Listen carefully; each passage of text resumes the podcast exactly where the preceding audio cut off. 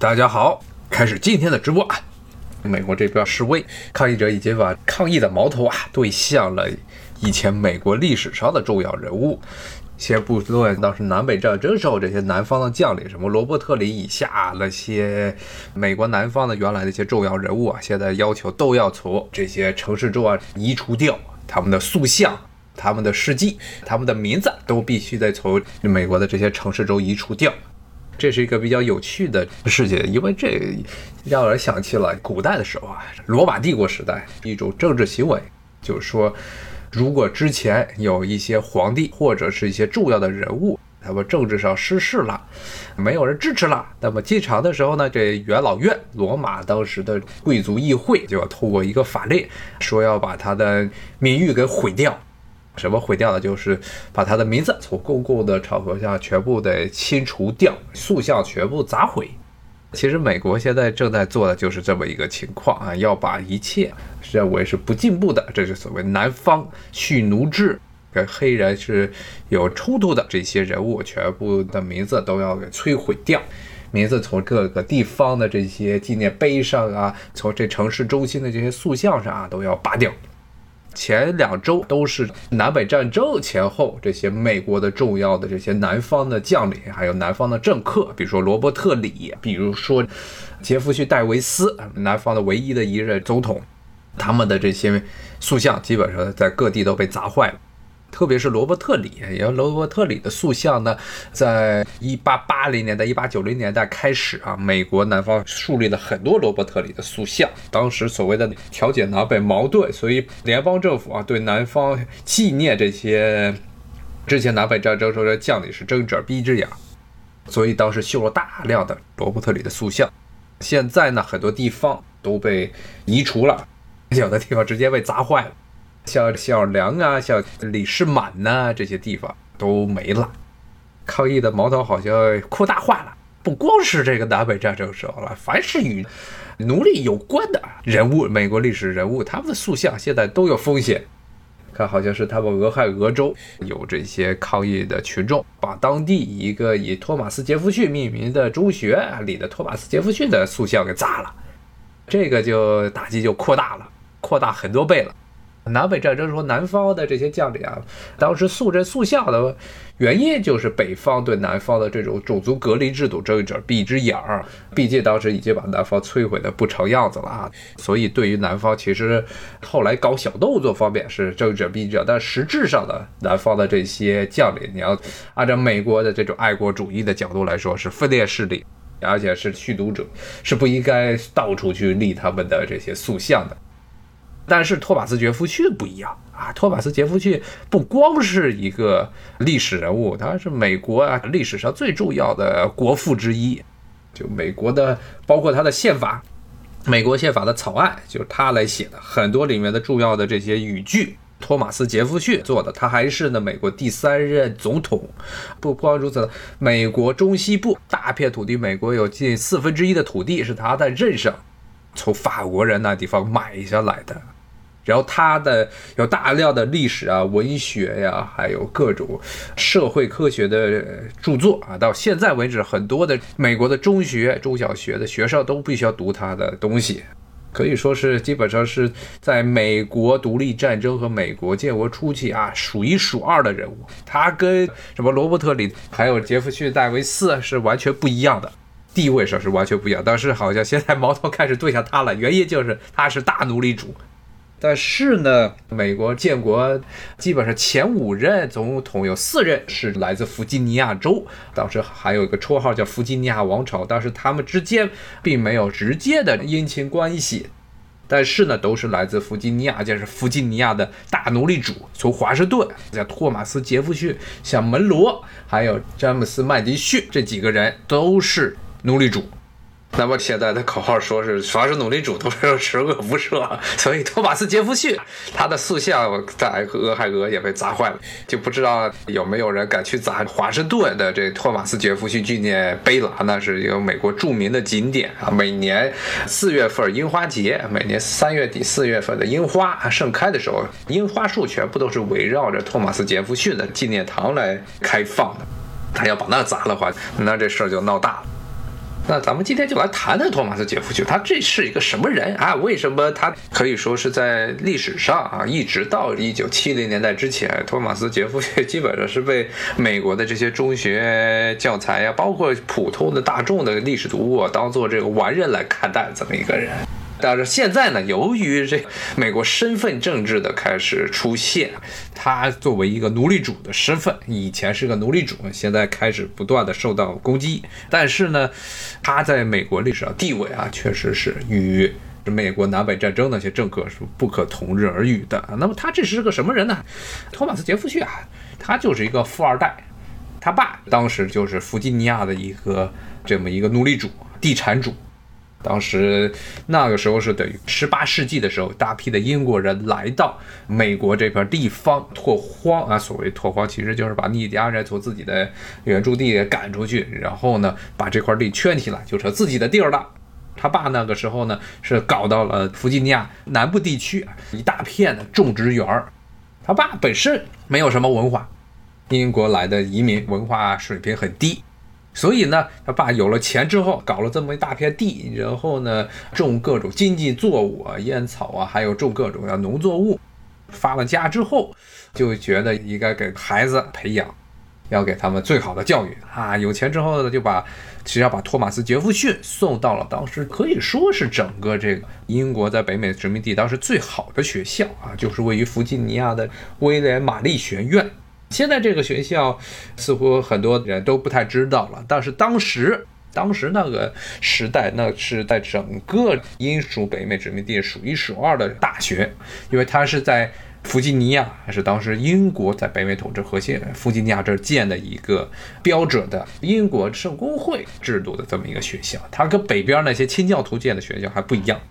那么这个威廉玛丽学院，顺便说一下，应该是北美地区美国这一带第三老的这么一个大学，但现在呢，主要是其实是偏那种所谓的文理学院风格的这么一个学校。他们这个学校呢，托马斯杰夫逊他爸砸了很多的钱，把他送到那儿去，典型的这个所谓英国的这种绅士教育。什么绅士教育啊？就是学帝王学，要学这些什么希腊语啊、拉丁语啊、数学呀、历史啊、文法呀，然后演说学呀、逻辑学呀这些东西，这些都是当时英国的，不光是英国了，甚至是欧洲大陆那些有钱人家、贵族的孩子啊，一般上学都是学这些东西。当时的所谓的这叫做。Liberal arts 叫做自由艺术教育，其中的一些核心的那，就是这些语法、数学啊、历史这些东西。当时的托马斯·杰弗逊，他爸死得很早啊，托马斯·杰弗逊二十来岁的时候就死了。然后托马斯·杰弗逊呢，呃，和他哥俩人就把他爸的地产给分了。托马斯·杰弗逊分到的这片地产啊，就是现在美国 著名的爱国主义教育基地啊，位于弗吉尼亚南部，离这个弗吉尼亚大学啊也不是很远的一个地方——夏洛特维尔啊，夏洛特维尔郊区的叫 Monticello，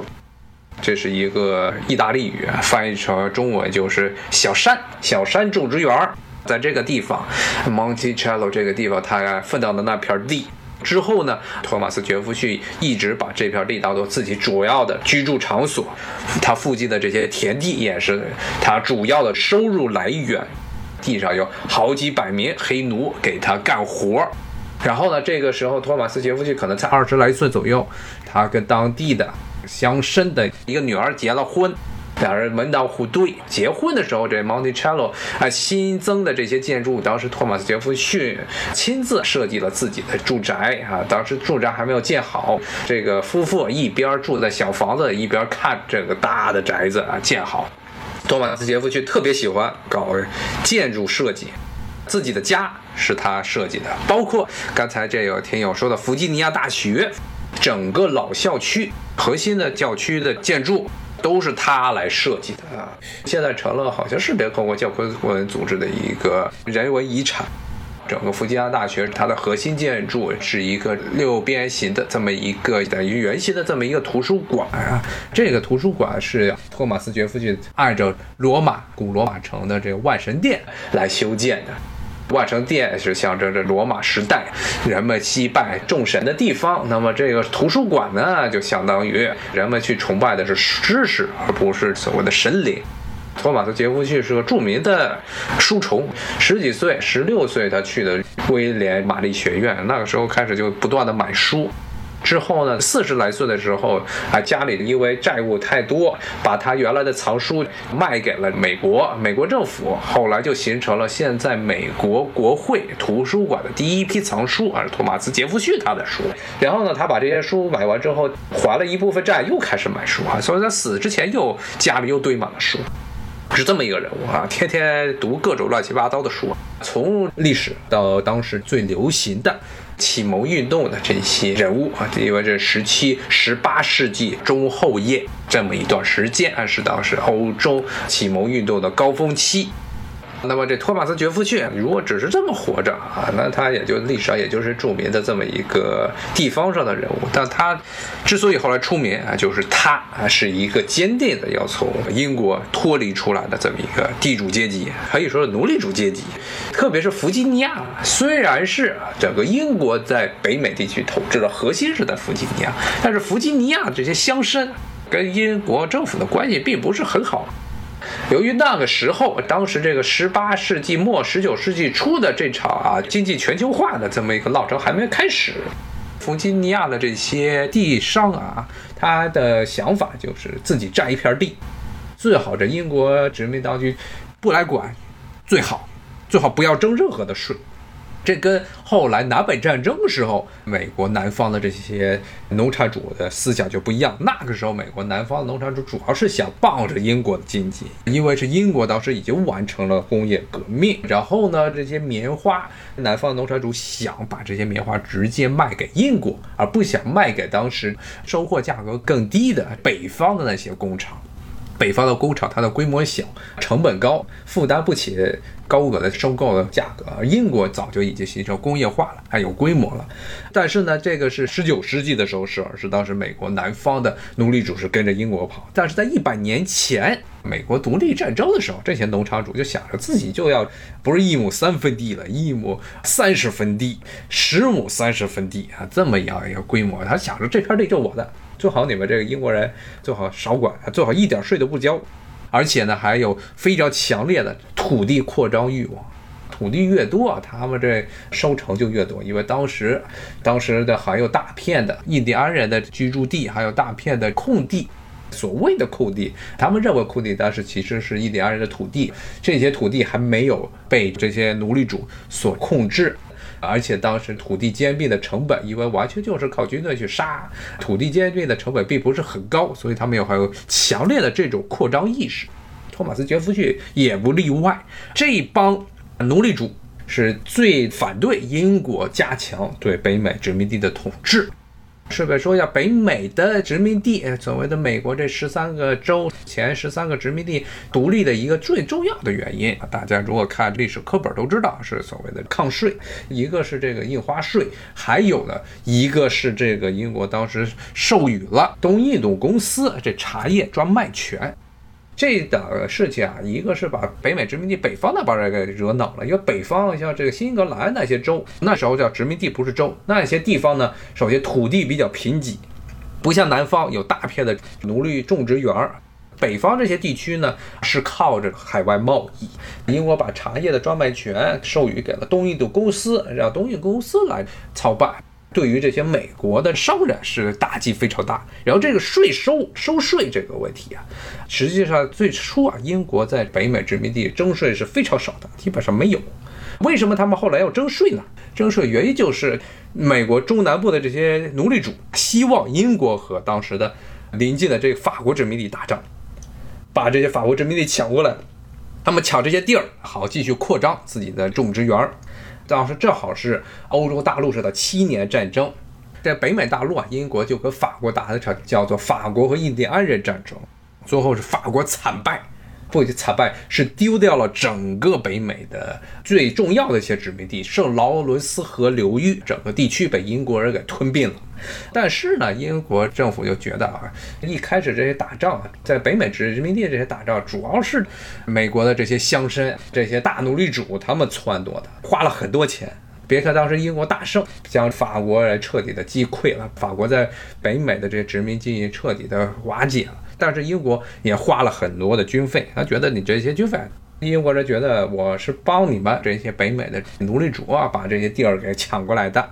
对于英国人本身来说，经济利益并不是很大啊，所以怎么着吧，你们看着办吧，得给点钱吧，不能像以前那样一点税都不交。说他们打算在这个地方征税，这一征税，这些，特别是弗吉尼亚还有特南方的这些种植园就不干了。这些奴隶主都起来闹事儿了，所以最著名的就当时在弗吉尼亚的首府啊，不是现在的里士满，当时在威廉斯堡举行了一个他们的乡绅议会、绅士议会，这个时候就宣布要反抗英国的暴政、英王的暴政，说都是随便的征税，当时殖民地的这些人在英国的政府还没有代表权。当然，这其实就是一个借口。看现在的美国华盛顿哥伦比亚特区，将近一百万的居民在美国国会都没有代表权，不照样就活了？其实主要目的就是不想给英国人钱。当时又加上英国正好处于乔治三世统治时候，乔治三世国王和国会，这就究竟谁是老大？这问题大的不可开交。这个时候趁机，这北美殖民地独立了。那么，托马斯·杰弗逊作为弗吉尼亚这边最重要的乡绅之一，而且是学识渊博的这么一个乡绅啊，一开始这弗吉尼亚宣布独立之后，他就起草了弗吉尼亚这边独立的文书。然后后来呢，美国独立战争的时候，他还被派到了法国去跟法国人勾兑。当时，美国最重要的盟友。闹独立的这十三个州最重要的盟友就是法国。之前大家讲过，如果没有法国把英国在北美地区的舰队给摧毁，英国的北美的殖民地的这些驻军还不会那么容易的就投降。特别是康瓦利斯，他当时在弗吉尼亚这边镇压作为独立运动时候，最后是他被法国军队还有美国当地的作为大陆军围在了约克镇。当时呢，他之所以要投降，一个原因就是他断了食物和弹药的供给来源，因为法国人当时正好在切斯比克，法国的舰队在切斯比克湾，也就是现在弗吉尼亚沿海处的所在的那个海湾那地方，击溃了英国的。皇家海军造成了英国短暂的失去了北美地区的制海权，而这个约克镇那个地方啊是临海临近海洋，本来是科瓦利斯希望是皇家海军能从海路上给他补给，结果补给没了，没办法只能投降，所以当时是法国非常罕见的在十八世纪的海战中。短暂的压过了英国一头，造成了英国当时整个北美地区战事的彻底的崩盘。最后一投降，英国在整个殖民地的主要的一支机动力量就完蛋了。英国只能和法国还有美国商议投降和殖民地独立的事情。当时托马斯·杰弗逊，因为他会很多种语言，什么希腊语啊，什么拉丁文呢，法语，最重要的是法语，所以呢。他被任命也是接替当时本杰明·富兰克林担任美国殖民地在法国的公使，作为代表这个职务。本杰明·富兰克林啊，就是原来一些物理书上讲的，说什么拿了一个风筝打着雷电的时候啊，弄了一风筝在天上飞，然后把自己的手给劈麻的啊，那个老头儿现在也是美国一百美元上面那个大头像，就是本杰明·富兰克林。当时他是作为北方一个所谓博学、知识渊博的老头儿，而且在在北方声望很高的这么一个人，派到法国去与法国政府商议如何抗英的事宜。后来来接替他的就是托马斯·杰弗逊。托马斯·杰弗逊呢，在法国这一段时间里就染上了很多法国生活的喜好，他是一个著名的法国粉儿。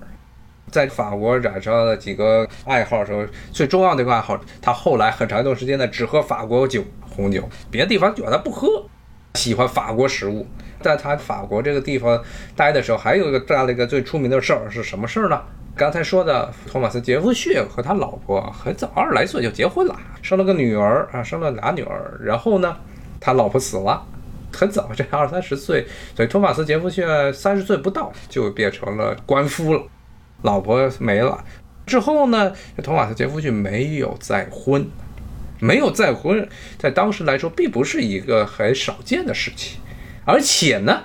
在美国南方这种种植园经济的地方，老婆死了没结婚的这种种植园主非常多。那么他们主要是靠什么来？就是黑奴。自己的女奴，就当时托马斯·杰弗逊被派到法国的时候，就带了自己的一些家奴过去啊。其中呢有一个家奴，后来他就不知道是爱上了还是怎么样了。当时很年轻的一个女孩，一个黑人女奴。后来呢到了法国之后，托马斯·杰夫逊还估计是爱她爱的还死去活来的。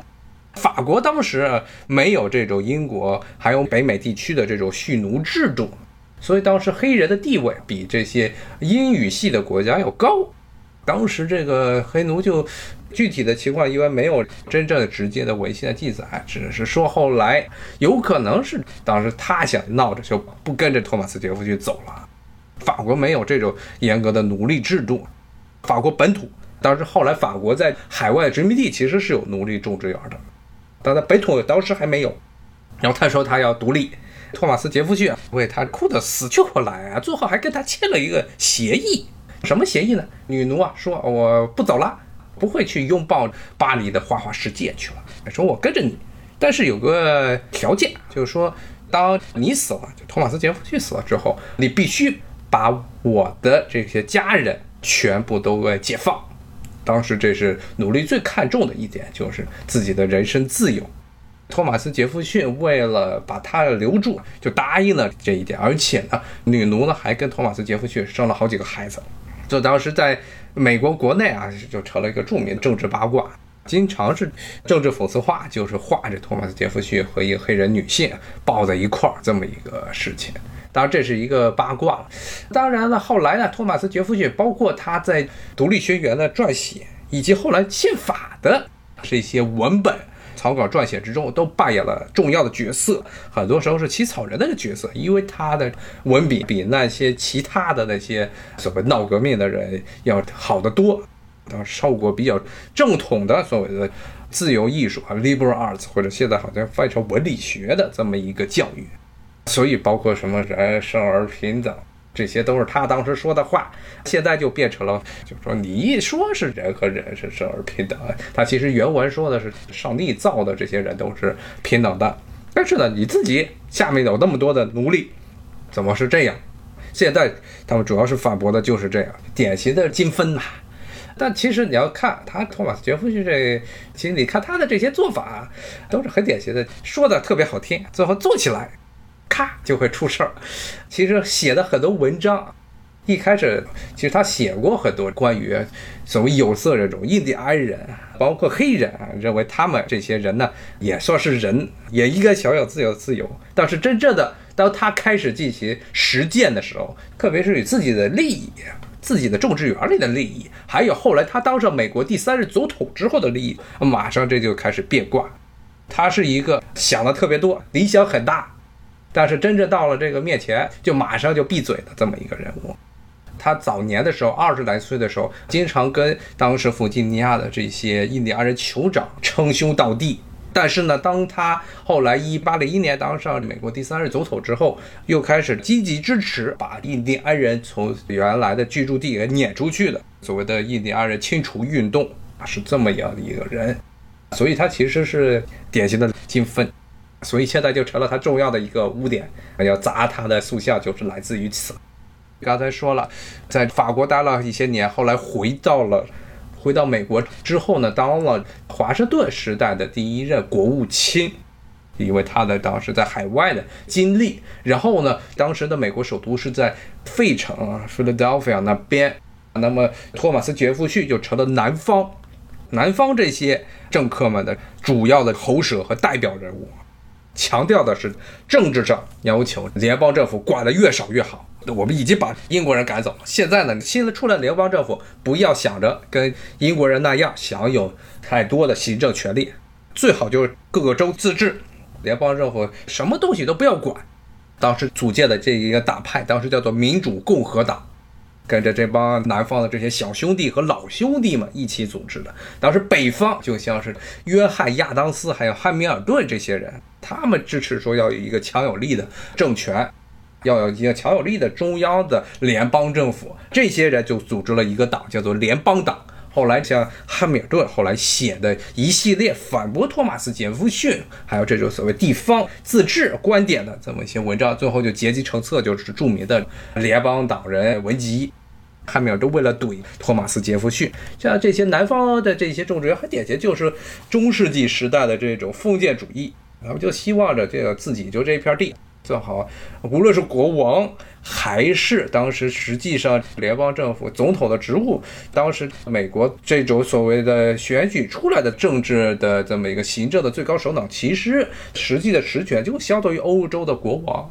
他希望这些总统最好少干预，立法会也少干预我们的这些政治。这是当时的托马斯杰弗逊成了一个积极的政治人物。当然，他最重要的政治对手是当时美国第二任的总统约翰亚当斯。他跟约翰亚当斯在费城的时候是死敌，两个人经常的怼嘴。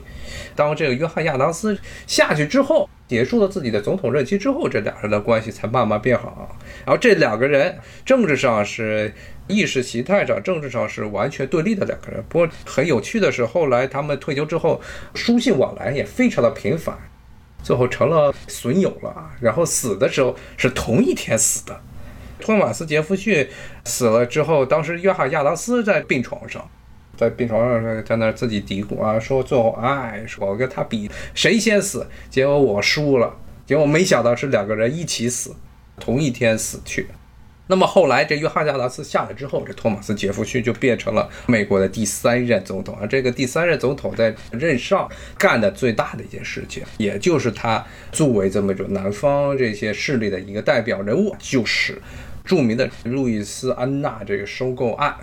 当时拿破仑指导自己的海军，当时正好拿破仑当时在跟英国人在打仗，所谓的这拿破仑战争。但是拿破仑知道自己的海军。已经完全是无法和这英国人相提并论，特别是特拉法加战役之后，纳尔逊将法国和西班牙的联合舰队彻底摧毁，而且当时法国的大批的重要的这些战舰，还有那些海军将领，全部都丧失的一干二净。所以当时拿破仑知道自己的海外殖民地估计够呛了，那么够呛怎么办呢？当时法国人就想着，当美国。特别是在托马斯·杰弗逊当总统的时代，是非常的反英的。托马斯·杰弗逊本人是因为他就是个法国粉，他的最大的一个想法就是能把英国人彻底的从北美大陆驱逐出去，然后把这些地儿都占了。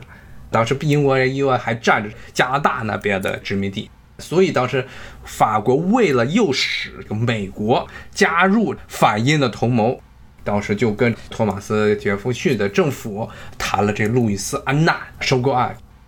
现在的这个路易斯安那州只是在密西比河流域的出海口那个地方的那么一个小的州，但是呢，当时这法国的路易斯安那收购案，其实呢，它不光是路易斯安那州这一片地，而是整个密西比河流域。当时法国声称对这个地区拥有主权，拥有领土权。虽然很多地方只是非常非常松散的控制，甚至没有真正的控制。啊，拿破仑说了，说这片地我们就放弃我们的领土要求了，你们怎么去折腾都是你们的事儿了。当时这个收购案使得。整个美国呢，当时一下子的国土扩张了将近两倍，因为整个密西比河流域领土面积是比阿布拉西亚山脉以东的最早独立的这十三个殖民地要大一点五倍左右啊，非常重要的一片土地啊。之前如果听过我的直播的听众可能都知道，这片地区就是美国的中西部地区。而且是美国的粮食农业的主产区，而且呢，由于它整个有这么一条密西西比河横穿，从北边美国的最北方一直横穿到美国的最南方，把整个中西部地区给连通起来。这些土地被开拓之后呢，美国一跃成为了全世界最大的。农产品出口国，而这些土地上的这些印第安人被驱逐之后呢，这些土地的建立成本非常低廉的，然后土地上又没有人居住，所以后来美国的农产品价格才能那么低廉，能够供应了整个美国全国，特别是东部地区城市化、工业化基础上，还有大量的余粮出口到欧洲市场，并通过这些农产品呢，从某种程度上影响了欧洲人对于整个北美洲地区的外交政策。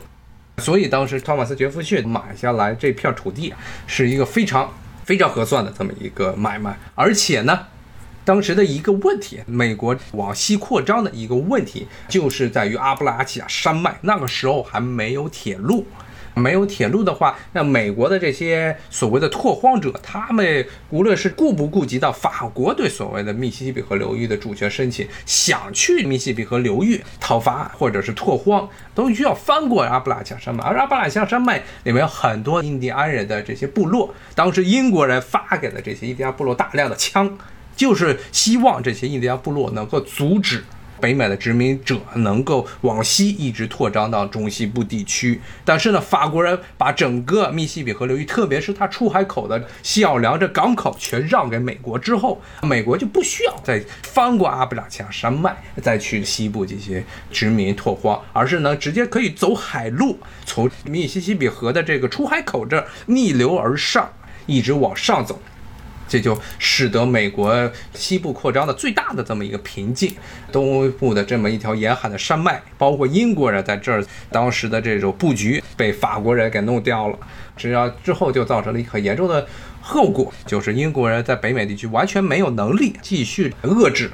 美国的扩张。因为加拿大本身这片地方实在是天寒地冻，除了这个五大湖区挨着美国这些地方之后，还有一些这个农业，再往北什么都没有一片地，所以后来拿破仑为英国造出来了一个非常强大的敌人，这是拿破仑他的想法，但是最后实施是托马斯杰弗逊他搞的，他搞了这个是他的这场最大的功绩，但之后呢？但他由于这件事情，把整个美国和法国绑在了同一辆战车上，后来直接导致了灾难性的1812年战争。当时1812年战争虽然美国人一直称它所谓的第二次独立战争，当时和英国再次打仗，但是呢，其实这场战争打的美国是非常糟糕的。名义上，英国和美国讲和了。说两方没有任何的领土上的损失，但是美国经济上的损失是非常大的，因为当时英国的皇家海军整个封锁了美国的海岸线，制海权完全在英国人手中，造成了美国北方北方的重要的这些商业城市啊，对外海外贸易全部瘫痪了。但是呢，这由于是这场战争是托马斯杰弗逊和他的后来的继任者詹姆斯麦迪逊。他的继任者也是南方弗吉尼亚人，这两任的弗吉尼亚的总统，他们才不管对外贸易啊，他们就想着自己搞自己的这个小农经济，不是小农经济，种植园经济，自给自足就完了。但是导致了整个北方美国北部地区、东北部地区经济的崩溃。但是后来美国这边也打不起这场仗了，最后呢，决定是和英国也是议和了，所以两边最后是结束了1812年战争。当时英国的殖民军还把美国的首都华盛顿刚刚修好的华盛顿城市给烧了，白宫给烧了。烧了之后，白宫到现在为止外面都必须要涂很厚很厚的一层白漆。如果是把那层白漆扒下来，首先白宫本身的这个建筑物是弗吉尼亚砂岩，这种岩石刚刚建好的时候是这种淡黄色，但是它非常容易吸灰，非常非常容易吸灰，容易长各种霉菌。所以呢，一旦风吹雨淋到一段时间就变黑了，加上呢，英国人当时把这个房子给烧了，所以如果把整个白漆给刮掉，那里头就是脏的不成样子。所谓的白宫是靠漆给裱出来的。那么这个托马斯杰弗逊后来从总统位上退下来之后，就又回到了自己的小山种植园 Monticello 这个地方，天天的过着自己的乡绅生活。但是这个时候呢，他的一个很大的问题就是他这个人因为是个法国粉儿，所以呢，什么东西都要法国货。大家也知道要买法国货意味着什么，所以这个人的生活开支非常的大。最后欠了一屁股债，所以就像刚才说的，他后来甚至把自己的书名义上是捐给联邦政府，实际上让联邦政府给他一笔钱，让他能把自己的债务给还了。但是呢，后来呢，他甚至由于原来喜欢喝法国酒，但是法国酒太贵了，喝不起了。到了晚年之后，改喝意大利酒了。意大利酒比这法国酒要便宜一些。他死之后，他的女儿虽然名义上是他的整个这个小山种植园的继承人，但是呢，由于托马斯杰夫逊欠了一大屁股债，他的这种生活浮华，欠的债太多，后来就把他的种植园给卖了。卖了之后呢？这个就要说一个了，就是典型的美国奴隶制时代的一个问题，就是奴隶主死了之后，除非是奴隶主生前有遗嘱去解放奴隶，否则奴隶呢他不可自己获得自由权，而且呢经常被后来的继任者随意的买卖，特别是像托马斯杰夫逊这种情况，因为他的资产家人为了还债都被变卖了，变卖的时候他们并不是去。管这些奴隶是有丈夫妻子，一般当时的种植园这些奴隶都是要结婚的，黑奴和女奴结婚，然后生下孩子。但是呢，他们这些人卖这些奴隶的时候是不管你是不是家庭的，绝大部分时候是把男人和女人拆开来卖，小孩儿、男孩儿、女孩儿拆开来卖，根据他们的性别还有他们的年龄去市场上不同的地方去卖。所以根本不管你这些奴隶的基本的一些需求啊，所以像托马斯·杰弗逊，他的这些奴隶只有。之前说的那个女奴生的那些孩子，还有这个女奴她的这些亲戚，托马斯·杰夫逊是因为当时签的契约，所以必须把他们解放。其他所有的奴隶组织起来的这些家庭全部都拆散了。小孩他卖一个价钱扔给哪一个奴隶主，大人扔给哪一个奴隶主，一般都是成年的男性都是卖到地里去干活，成年的女性如果是长得不好看的，是在家里。是在奴隶主庄园之中当什么针线活呀、施工这些，或者女仆这些职务，长得好看的是专门还有供奴隶主性发泄卖的这种市场，在这些地方全部都拆散。小孩儿也是按照他们的当时的这年龄决定，是把你卖到哪儿去。所以当时的这种所谓的奴隶制，现在来看来啊，尤其在现代当代人来说，是个无法容忍的这么一个制度。但在当时那个环境下，却被当做了有正当的这么一个需求。这也是后来这些年黑人这种所谓的民权运动的高涨之后，很多的人开始质疑托马斯·杰弗逊这个人，他作为一个人，他的道德以前是把他当做一个完人来看待。写了那么多的雄文，文笔非常好，知识非常渊博，然后天天说大话。这样说完大话之后，自己做的是完全另一套，真正落实到手头了，这些东西马上就不一样了。说这人生而平等，死了之后也没有把自己的奴隶解放。顺便说一下，当时其实解放奴隶是非常少见的事情，很罕见。美国经常会说什么华盛顿死了之后把他的奴隶解放，但是华盛顿本身。没有几个奴隶，他的奴隶都是他老婆的。因为华盛顿他是一个中产阶级出身的这么一个乡绅，他的华盛顿故居在现在弗吉尼亚南边，就是离华盛顿不远的 Mount Vernon 的地方，那片地主要的这些资产，还有呢上面大部分的这些黑奴啊都是他老婆的，不是他的，他可能就才十几个，撑死了可能三十个黑奴不到，所以是非常少的一部分。他老婆是当时弗吉尼亚最有钱的寡妇啊，是这么一个情况。所以当时解放黑奴其实是很少见的事情，因为黑奴是被当做了可以不断的循环利用的生产资料来看待，而不是当做人。这些奴隶主是把黑奴当做了牛羊这样的生物来看待，还给他们配种，甚至是鼓励他们配种，能生出更多的孩子，因为他们奴隶的后代还是奴隶。所以这是造成了后来美国为什么黑人的数目啊不断的上升？其实是在十九世纪初的时候，英国已经废奴了。英国废奴之后呢，甚至派军舰在非洲沿海地区长臂管辖执法。不准这些奴隶船，无论是哪国奴隶船，将从西非运黑奴到这些其他地方。但是呢，美国的黑人数目还在增加，增加的原因就是这些奴隶主想让这些男奴和女奴来配种，能生出更多的供他们来使唤的这些奴隶的后代。可以说，这就是美国白人和黑人之间，特别是这种美国白人奴隶制的原罪由来就在于这儿。好，今天呢就跟大家讲到这儿，谢谢大家的收听，拜拜。